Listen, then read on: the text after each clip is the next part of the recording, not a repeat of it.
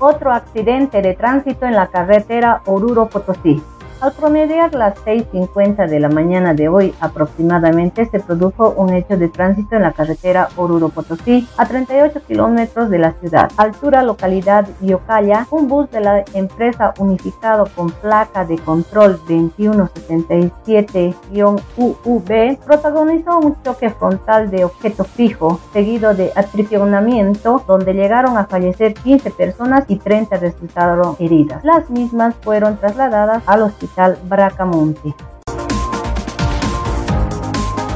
Reo de Sucre escapa de sus custodios en Oruro. La policía llamó a la población a dar con el paradero de un reo que se jugó de sus custodios en Oruro. Se lo considera peligroso. Se trata de Félix Flores Porco, de 44 años, que fue trasladado desde Sucre a Oruro a una audiencia de juicio oral por los delitos de robo agravado, asesinato y asesinato en grado de tentativa.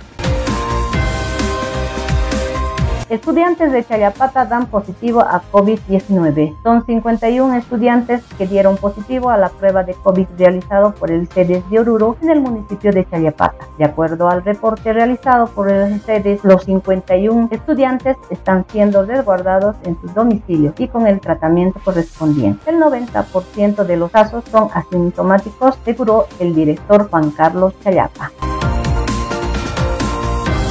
tres adolescentes se fugaron de Oruro y sustrayeron 12 mil bolivianos de sus mismos padres. Tres menores de edad que se conocieron por las redes sociales decidieron huir de sus hogares y partir en un viaje desde Oruro a Cochabamba, con al menos 12 mil bolivianos que fueron sustraídos de uno de los padres. Se trata de dos quinceañeras y otro adolescente de 16, quienes argumentaron por falta de atención de sus padres, decidieron escapar de sus hogares para viajar sin el consentimiento de progenitores. Tras el de la desaparición, los adolescentes fueron encontrados por efectivos policiales de la División de Trata y Tráfico de Personas de la Fuerza Especial de Lucha contra el Crimen de Cochabamba.